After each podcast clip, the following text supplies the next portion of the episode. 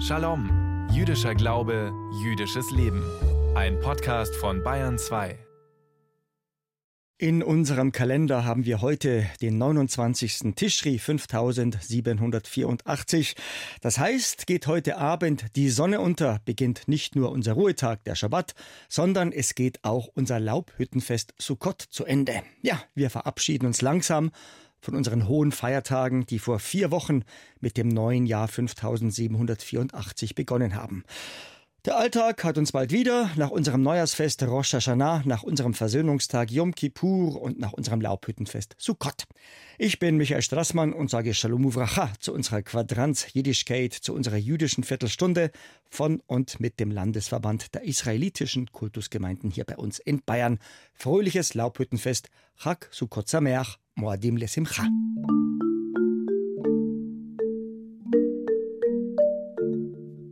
Vor knapp zwei Wochen haben wir unseren höchsten Feiertag erlebt, unseren Versöhnungstag, den Yom Kippur. Kommen wir heute noch einmal zurück auf den Yom Kippur. Vor 50 Jahren feiern wir unseren höchsten Feiertag natürlich auch am 10. Tischri, aber vor 50 Jahren eben fällt im weltlichen Kalender der 10. Tischri 5734 auf den 6. Oktober 1973. Will sagen, Heute genau vor 50 Jahren überfallen Ägypten und Syrien ohne Vorwarnung den Staat Israel. Das muss man sich mal vorstellen. Am höchsten Feiertag, an dem Juden aufgerufen sind, zu fasten, zu beten und an dem das ganze Land stillsteht. Nachmittags um drei unterbricht der öffentliche israelische Rundfunk Shidurei Israel das Schweigegebot und verkündet den überraschten Hörern, dass der Krieg ausgebrochen ist.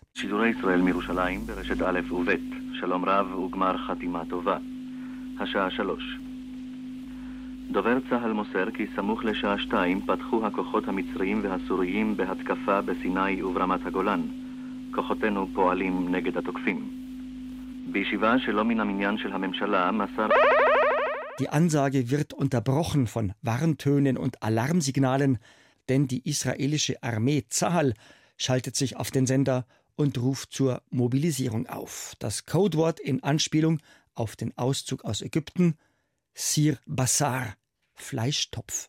Sir Basar, Sir Bas, להמריץ גורמים, Sir Basar.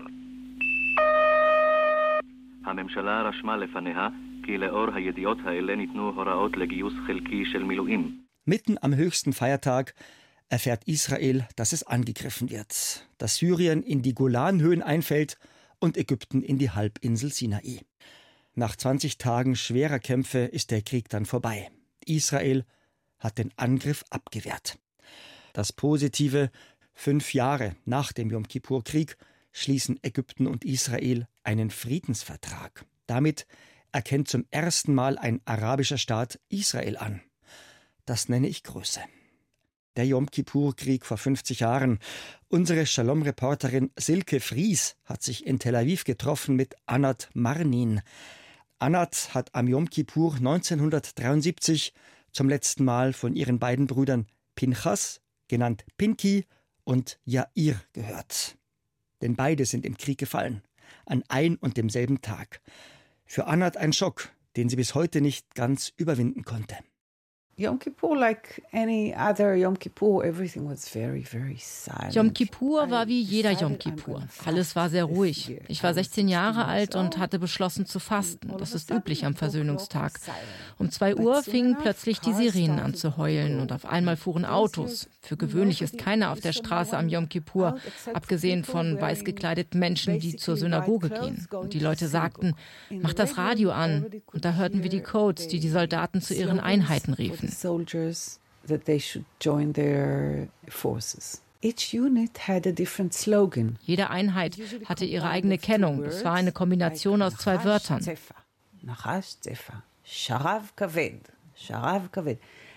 Sobald sie sie hörten, mussten sie ihre Ausrüstung packen und sofort zu ihrer Einheit. Jeder hörte sein Signal und wusste, es eilt. Und mein Bruder Pinky fuhr am frühen Abend los Richtung Golanhöhen, denn dort hatten die Syrer begonnen, uns anzugreifen. Im Norden von Israel fallen die Syrer auf den Golanhöhen ein. Im Süden greifen zeitgleich die Ägypter die Halbinsel Sinai an. Dorthin wurde Anats zweiter Bruder Jair gerufen. Der Angriff kommt für Israel überraschend, denn vor 50 Jahren fällt in genau dieselbe Zeit auch Ramadan, der muslimische Fastenmonat. Ziel des Angriffs, die Ägypter wollen die Sinai-Halbinsel zurückerobern, die Syrer die von Israel besetzten Golanhöhen. We were at home wir waren zu Hause alle sehr angespannt, so wie jeder, denn die Nachrichten im Radio und Fernsehen waren sehr, sehr beängstigend. Nach dem Sechstagekrieg von 1967 herrschte in Israel das Gefühl vor, wir sind die Sieger, unsere Armee ist die beste im Nahen Osten und wir können jeden besiegen. Der Schock war enorm, als wir hörten, dass die Syrer schon auf der israelischen Seite und die Ägypter schon auf der Sinai-Halbinsel waren. Und wir warteten auf Nachrichten. Wir warteten und warteten, aber erst nach vier Wochen wurde uns gesagt, dass Pinky und Jair für tot und unauffindbar erklärt wurden. Anat verlor beide Brüder und ihre Eltern beide Söhne. Anat war im Schock und erinnert sich daran, dass sie nichts mehr alleine tun konnte, sich nicht waschen, sich nicht anziehen, Freunde schlafen bei ihr und gehen mit ihr zur Schule. Ihre Mutter stürzt sich in Arbeit und demonstriert gegen Premierministerin Golda Meir, die sie verantwortlich machte für den Krieg. Mein Vater war sehr daran interessiert, alle Fakten zu erfahren, was genau passiert war. Er wollte im Verteidigungsministerium die Akten einsehen. Dafür hat er gekämpft. Und als er sie dann sah, ist er daran zerbrochen. Denn offensichtlich gab es auch Fotos zu sehen. Es war schrecklich. Bis heute weiß Anat nicht genau, wie Jair im Sinai gestorben ist. Zwei Freunde haben erzählt, dass sie ihm nicht mehr hätten helfen können, weil sie selbst so schwer verwundet waren. Ihr Bruder Pinky hatte sich auf den Golanhöhen verletzt wohl noch in Deckung bringen können, dort sei er dann aber verblutet. Annats Vater schrieb Briefe an die beiden toten Söhne und Gedichte für Pinkys Tochter, die geboren wurde, nachdem sein Tod bekannt gegeben worden war. Das war seine Art, damit umzugehen. Er trug alles in sich. Meine Mutter war extrovertiert, er war introvertiert. Er sprach nicht viel, aber er schrieb. Das tat er Nacht für Nacht. In den Briefen an Pinky und Jair sprach er von der Frustration, von seinem Kummer, von Pinkys kleiner Tochter Shachar. Shachar bedeutet Morgendämmerung und ihre Geburt brachte wieder Licht in unsere Familie. Anat Manin ist heute 66 Jahre und arbeitet als Tanztherapeutin. Ihre Kinder haben selbstverständlich ihren Militärdienst geleistet. Sie hätte sie gerne davon abgehalten, sagt Anat. Die Familie ist bekannt in Israel, denn in keiner anderen Familie waren im Yom Kippur-Krieg zwei Söhne am selben Tag gefallen. Anats Mutter wurde zur Kämpferin für den Frieden. Sie wurde interviewt im Radio, im Fernsehen, in Zeitungen. Sie sprach vor tausenden Menschen bei einer sehr großen Zeremonie. Anschließend lud Ministerpräsident Rabin sie ein, mit nach Oslo zu reisen, wo er den Friedensnobelpreis bekam. Meine Mutter überbrachte die Botschaft von Frieden und Versöhnung. Sie sprach im Namen der trauernden Familien und endete mit den Worten, ich erhebe meine Hände und reiche sie den arabischen Müttern. In unseren Adern fließt das gleiche Blut. Wir vergießen die gleichen Tränen. Tränen. Wir teilen denselben Schmerz. Wir müssen als Mütter das Blutvergießen stoppen und weiteres verhindern. Heute engagiert sich Anat Marnin im sogenannten Parent Circle, einem Elternkreis. Dort treffen sich Angehörige von Menschen, die im Nahostkonflikt getötet worden sind, arabische Palästinenser sowie jüdische Israelis. Anat erinnert sich an ihr erstes Treffen mit Palästinensern in Aram, einem Dorf im Westjordanland in der Nähe von Jerusalem. Und der Moderator fragte uns, was sind eure Träume? Und wir Israelis hatten so edle Träume wie Frieden in der Welt. Und die Palästinenserinnen träumten davon, dass ihre Kinder einmal das Meer sehen könnten oder dass sie einen höheren Bildungsabschluss machen können. Sie träumten davon, ein einfaches, normales Leben zu führen, ohne von Soldaten bedroht zu werden. Das hat mich sehr schockiert. Sie habe viele israelische Freunde, die sie unterstützen, aber sie kämen nicht mit, um Palästinenser zu treffen. Dabei sei das so wichtig, heute mehr denn je. Wir müssen einander treffen, denn wir müssen ihre Menschlichkeit anerkennen. Solange man sie von sich fernhält, als die von der anderen Seite, als Feinde, solange hat man Angst. Und das ist einleuchtend, denn hier in der Gegend gibt es seit über 100 Jahren Krieg. Aber wenn wir sie als Menschen treffen, dann merken wir, dass sie wie wir sind. Und sie haben ein Recht auf Freiheit, auf ein eigenes Land und eine eigene Gesellschachaft, so wie wir das haben. Just like we do. Während Anat Manin das sagt, sitzt die schlanke weißhaarige Frau in ihrem Arbeitszimmer in Tel Aviv. An der Wand über sich ein Schwarz-Weiß-Foto, auf dem sie mit zwei Zöpfen als kleines Mädchen zu sehen ist. Lachend auf einer Wiese, neben sich ihre zwei Brüder Jair und Pinky, ihre Brüder, die beide am selben Tag gefallen sind, im Yom Kippur-Krieg vor 50 Jahren. Für mich hat das Leben und der Tod meiner Brüder meinen Lebensweg bestimmt, denn ihr Verlust ist Teil dessen, was ich heute bin.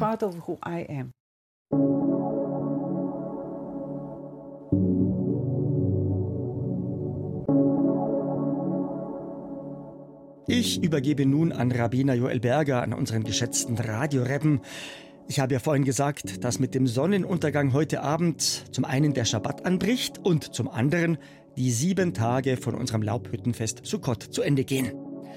Und weil es uns so schwer fällt, dass wir uns von unseren hohen Feiertagen verabschieden, gehen sie gleichsam in die Verlängerung. Morgen Samstag, also am Schabbat, feiern wir noch so eine Art Schlussfest namens Shemini Azeret. Shemini Azeret, wörtlich der achte Tag der Versammlung. Und übermorgen Sonntag dann feiern wir unser Fest der Torah-Freude, Simchat Torah. Da haben wir unsere Torah ganz durchgelesen und fangen sofort wieder von vorne an. Geht morgen Samstag die Sonne unter, endet der kommende Schabbat und es beginnt eine neue Woche. Geht morgen Samstag die Sonne unter, beginnt zugleich unser Fest der Torah-Freude, Simchat Torah.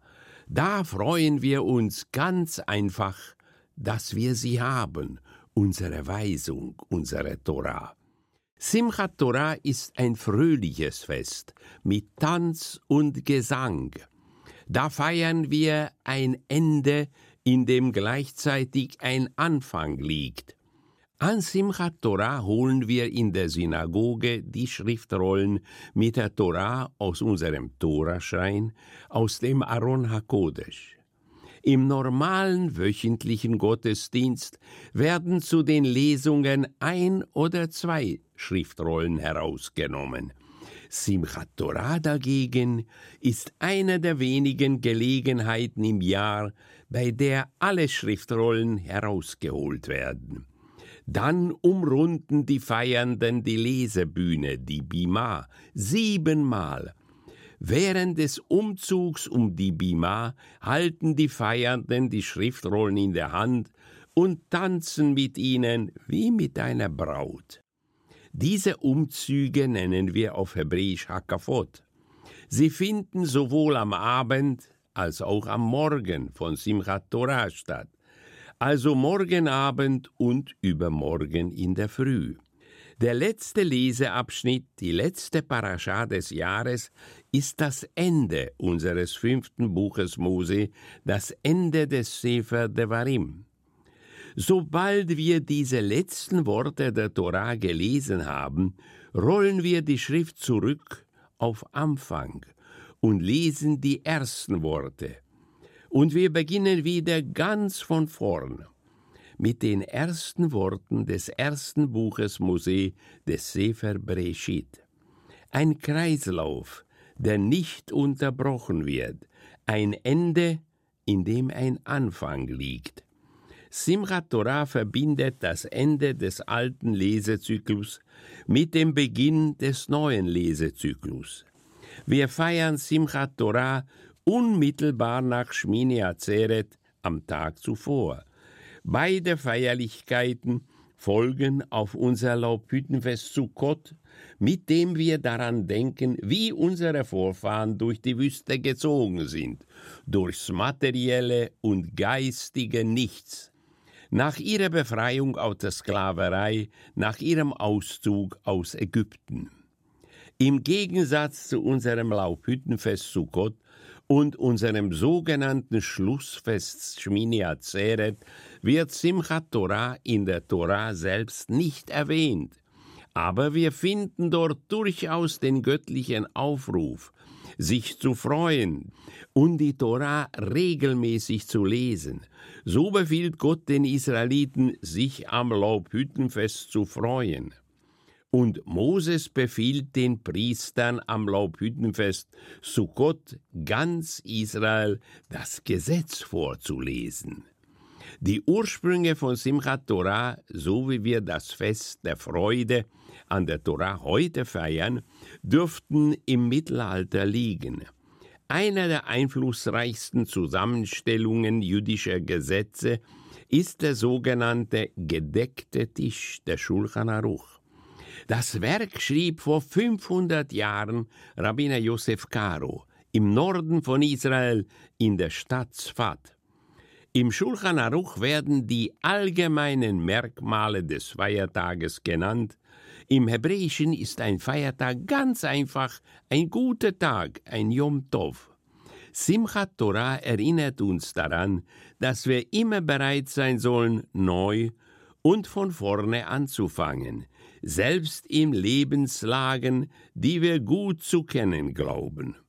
Das biblische Gebot, sich am Lesen der Torah zu erfreuen, bietet uns einen Rahmen und einen Halt in unruhigen Zeiten.